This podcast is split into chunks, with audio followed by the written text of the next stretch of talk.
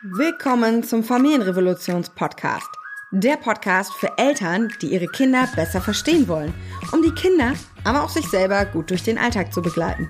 Ich bin Kati, Sozialarbeiterin, Elternberaterin und erkläre dir, was hinter dem Verhalten deines Kindes steckt und wie du damit gelassener umgehen kannst. Mein Kind war etwa zwei Jahre alt. Wir wollten vom Einkaufen nach Hause. Stattdessen stand ich da auf dem Lidl-Parkplatz. Neben mir wütete dieser kleine Mann.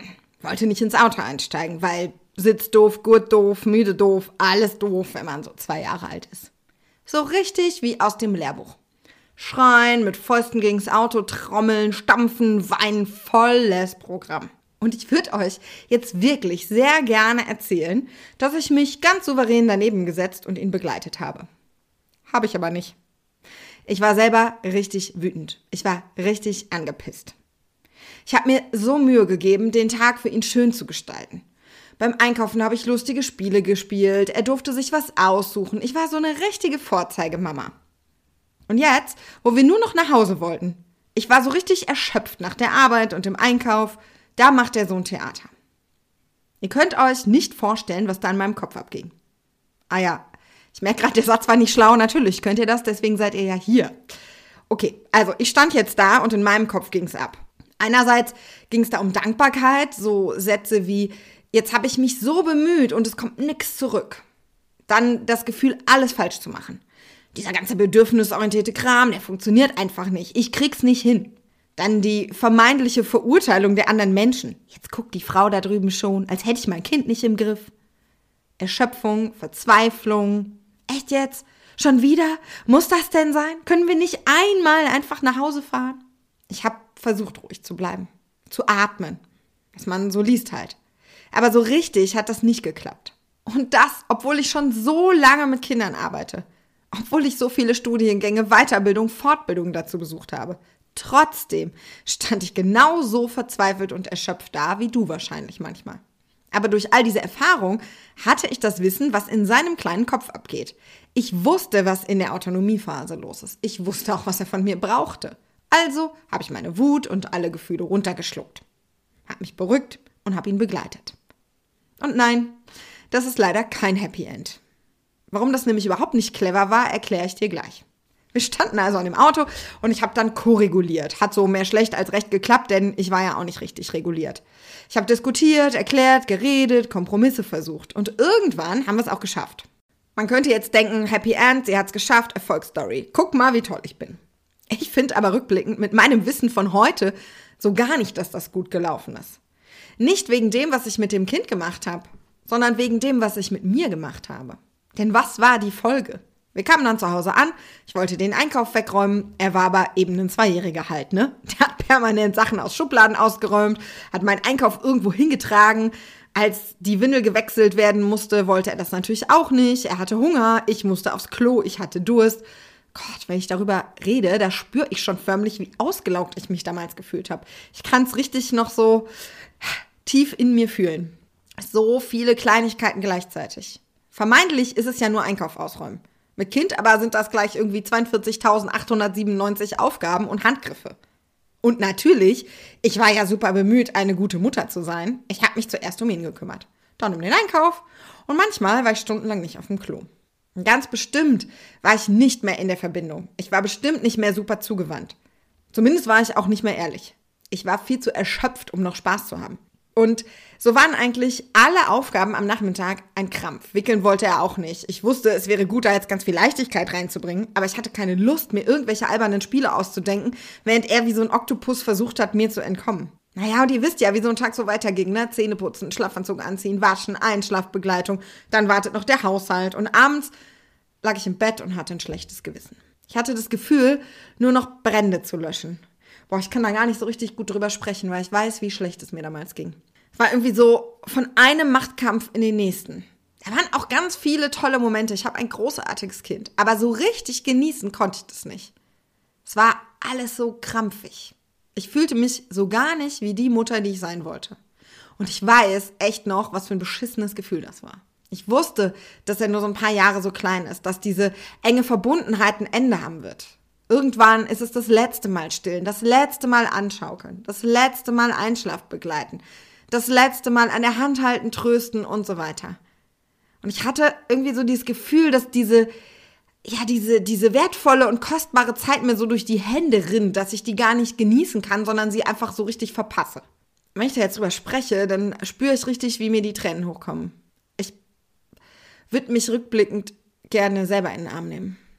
Mir sagen, dass es doch einen Weg daraus gibt. Mir sagen, dass ich doch ganz viel richtig mache, aber irgendwie auf meinem Weg einen Abzweig verpasst habe. Huh.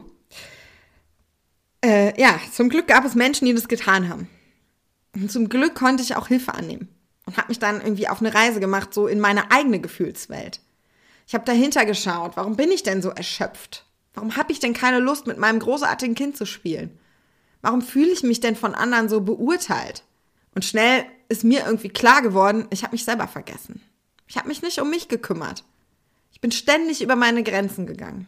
Weil ich dachte, ich tue meinem Kind was Gutes. Das war eine gute Erkenntnis und dann habe ich auch angefangen, was zu ändern. Ich habe in kleinen Minischritten geändert. Und das war schwerer, als ich dachte. Ich habe angefangen, Sport zu machen. Ich habe Dinge ohne mein Kind getan. Und das war nicht leicht. Der Kleine wollte nicht zu Papa, die Zeit war immer zu knapp. Und für mich blieb irgendwie selten Zeit übrig. Ich musste also nicht nur anfangen, was für mich zu tun, ich musste auch kämpfen gegen meine eigenen Glaubenssätze, gegen eingespielte Dinge zwischen uns Eltern. Und das waren wirklich Mini-Baby-Steps, die ich gegangen bin.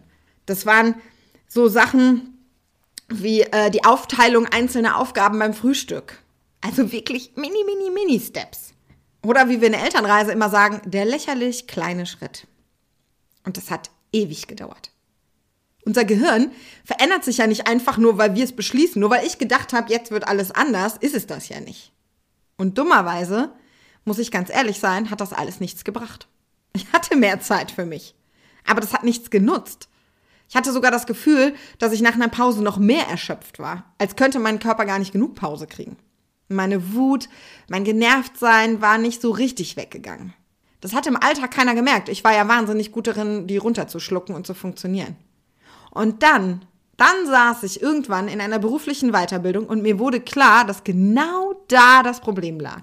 Ich brauchte immer mehr Pause, weil mein Nervensystem in einem Dauererregungszustand war. Ist ja auch kein Wunder, das geht den meisten Müttern so. Hat die Natur schon schlau gemacht. Passt halt nur leider nicht so ganz zu den Anforderungen unserer heutigen Gesellschaft. Aber das, das war der Moment, der für mich alles verändert hat. Ich habe alles Wissen über unser Nervensystem in mich aufgesogen. Ich habe sämtliche Fachbücher gelesen. Ich habe hier einen Riesenstapel. Ich habe noch eine Weiterbildung gemacht und mich privat coachen lassen. Übrigens, ich musste sogar für all diese Sachen einen Kredit bei meinen Eltern aufnehmen. Aber ich wollte das wirklich ändern. Ich habe alles da reingegeben. Und ich habe es auch geschafft. Ich habe gelernt, Gefühle zuzulassen, sie nicht mehr runterzuschlucken, sie zu erlauben, sie sogar auszusprechen, auch wenn ich Angst vor Ablehnung hatte. Ich habe gelernt, wie mein Nervensystem funktioniert. Und ich hatte so viele Erkenntnisse, dass ich heute denke, wieso habe ich das denn nicht früher gemerkt? Warum ich so schlecht schlafe, warum ich aus Frust und bei Stress esse, warum ich ständig das Gefühl habe, Dinge zu vergessen, warum ich gefühlt süchtig nach meinem Handy bin. Plötzlich ergab das alles einen Sinn. Und das klingt jetzt so easy, ne? Aber de facto war das ein Weg, der zwei Jahre gedauert hat und der vermutlich auch noch lange gehen wird. Mittlerweile bin ich so weit. Ich bin so weit, dass ich feste Routinen jeden Tag für meine Nervensystemregulation habe. Ich bin so weit, dass ich ein gutes Emotionsmanagement habe. Das heißt aber nicht, dass jetzt alles plötzlich gut ist die Wunden der Kindheit, die alten Glaubenssätze, das kann man nicht mal ebenso wegbearbeiten. Das sind jahrelange und vermutlich auch für immer andauernde Prozesse. Aber ich bin so weit, dass mein Alltag ein komplett anderer geworden ist. Ich bin jemand komplett anderes geworden. Heute stehe ich bei so einem Wutanfall immer noch auf diesem Parkplatz. Mein Kind ist immer noch ein Kind. Aber ich muss nichts mehr runterschlucken. Zum einen, weil ich überhaupt nicht mehr so krass dysreguliert bin wie damals, weil ich mich viel besser um mich kümmere. Und zum anderen, weil ich Wut jetzt vor meinem Kind auch auslebe, weil ich Vorbild bin. Und das ändert irgendwie alles. Neulich saß mein Kind auf seiner Garderobenbank und hielt sich die Hand vor die Nase. Und ich habe gefragt, was er da tut. Und dann sagte er mir doch glatt, ich puste die Kerze aus, weil meine Schuhe kriege ich nicht an und ich bin fürchterlich wütend, Mama. Das mit der Kerze, das ist so eine Artentechnik zur Re Regulation. Die mache ich ganz oft mit ihm und ich mache die auch selber ganz oft. Er sieht es also oft. Und das war für mich einer der schönsten Momente meiner Elternschaft. Also zu sehen, dass es sich so sehr gelohnt hat, meine Themen zu bearbeiten. Denn ich werde die nicht an mein Kind weitergeben. Er wächst mit einem komplett anderen Wissen auf. Er wird diesen steinigen Weg nicht gehen müssen. Und das ist das Schönste, was ich mir jemals hätte vorstellen können im Leben. Und dass ich das jetzt halt auch an andere Eltern weitergeben darf, macht mich einfach unfassbar glücklich. In unserem Online-Programm Elternreise, da hat genau dieses Thema neben vielen anderen einen riesigen Stellenwert. Es gibt ein ganzes Kapitel, in dem schlaue Menschen, um genau zu sein, eine Psychologin, eine Breathwork-Trainerin, eine Focusing-Begleitung, ein Emotionscoach und viele mehr euch genau das beibringen. Mit euren Glaubenssätzen zu arbeiten, euer inneres Team kennenzulernen, euer Nervensystem zu regulieren.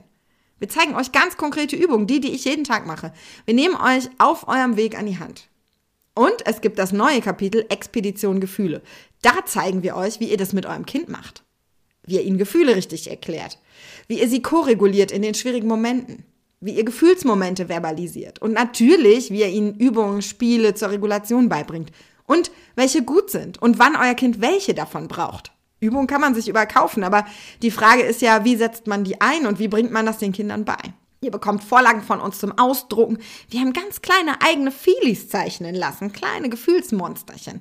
Es gibt eine Audio mit einer Geschichte für eure Kinder und ganz viel konkrete Tipps, die ihr sofort umsetzen könnt. Und dann könnte es euch so gehen wie Silvia. Silvia, du warst letztes Jahr in der Elternreise. Wie ist das bei dir mit der Wut deines Kindes gewesen? Und wie ist es jetzt? Kannst du die seit der Elternreise besser begleiten? Ich habe vor allem gelernt, mich, also ich habe mich besser kennengelernt. Ich habe gelernt, was ich brauche, um es zu tun und ähm, mein Kind auch besser zu verstehen. Das heißt, ich bin in den Situationen halt, ja, total gelassen und sage, es ist okay, dass er das jetzt gerade fühlt und meistens kann ich in seinem Gefühlssturm dann auch schon in mir selbst reflektieren, warum er ihn jetzt eigentlich gerade hat. Und das macht es für mich einfacher. Also ja, ich habe es tatsächlich gelernt. Spürst du, oder ich sag mal besser ihr, ihr seid ja zu zweit heute hier, spürt ihr denn eine Veränderung an eurem Kind dadurch? Ja. Ja, läuft sehr viel entspannter, so der Alltag. Es gibt sehr viel weniger Reibungspunkte. Ist schon sehr entspannt geworden, muss man schon sagen. Oh, das ist so schön. Du warst ja als Papa auch am Anfang eher skeptisch gegenüber der Elternreise. Jetzt klingst du aber doch ganz überzeugt. Hat es sich denn für dich gelohnt? Auf jeden Fall. Ich persönlich nehme auch viel daraus mit. Man lernt verdammt viel über sich selbst, gar nicht mal unbedingt über das Kind. Es ist viel interessanter, was man über sich lernt und das dann weitergeben kann. Also ich habe sehr viel mitgenommen. Auch im Umgang mit meinem Kind war nie irgendwas dabei, wo ich sage, oh nee, da halte ich überhaupt nichts von oder es ergibt alles Sinn und es macht es einem wirklich leichter, wenn man sich drauf einlässt. Gerade den Alltag. Ach super. Was ist denn für dich leichter geworden? Der Umgang mit meinem Kind. Es gibt weniger Reibungspunkte. Ich verstehe ihn besser. Ich kann mich besser einfach mal zu ihm setzen. Wenn er schreit, dann sitze ich bei ihm und er schreit und ich rede mit ihm darüber. Und sitze nicht da und denke mir, boah, Kind, da vorne ist eine Tür, geh raus, komm in einer halben Stunde wieder, wenn du dich gefangen hast, dann kann man neu anfangen. Es ist mehr ein Miteinander als ein, ich halte das jetzt aus, bis er schlafen geht. Okay, vielen Dank erstmal euch beiden. Ich bin immer wieder sehr froh, wenn ich das sehe, dass Eltern mutig diesen Weg gehen und lernen, Dinge anders zu machen. Danke, dass ihr heute einen kleinen Einblick gegeben habt. Wir werden unser ganzes Gespräch dann nochmal als Video auf unsere Website legen. Wenn ihr auch Lust habt, solche Veränderungen in eurem Familienleben anzugehen, dann nutzt die Chance. In wenigen Wochen startet die Elternreise 2024 und das könnte deine Chance sein. Ich lade dich herzlich ein, von meinem Wissen, meiner Erfahrung und natürlich meinem großartigen Team zu profitieren. Nora Imlau ist wieder dabei, Sina Schröder, Jill Müller und noch viele andere. Und sie alle werden euch in die Tiefe der Nervensystemregulation, des Grenzensetzens mitnehmen. Ich werde euch beibringen, eure Kinder besser zu verstehen, Bedürfnisse zu erfüllen. Den Link dazu findet ihr unten in den Show Notes. Schaut euch gerne die Infos an und ich freue mich sehr, euch da zu treffen.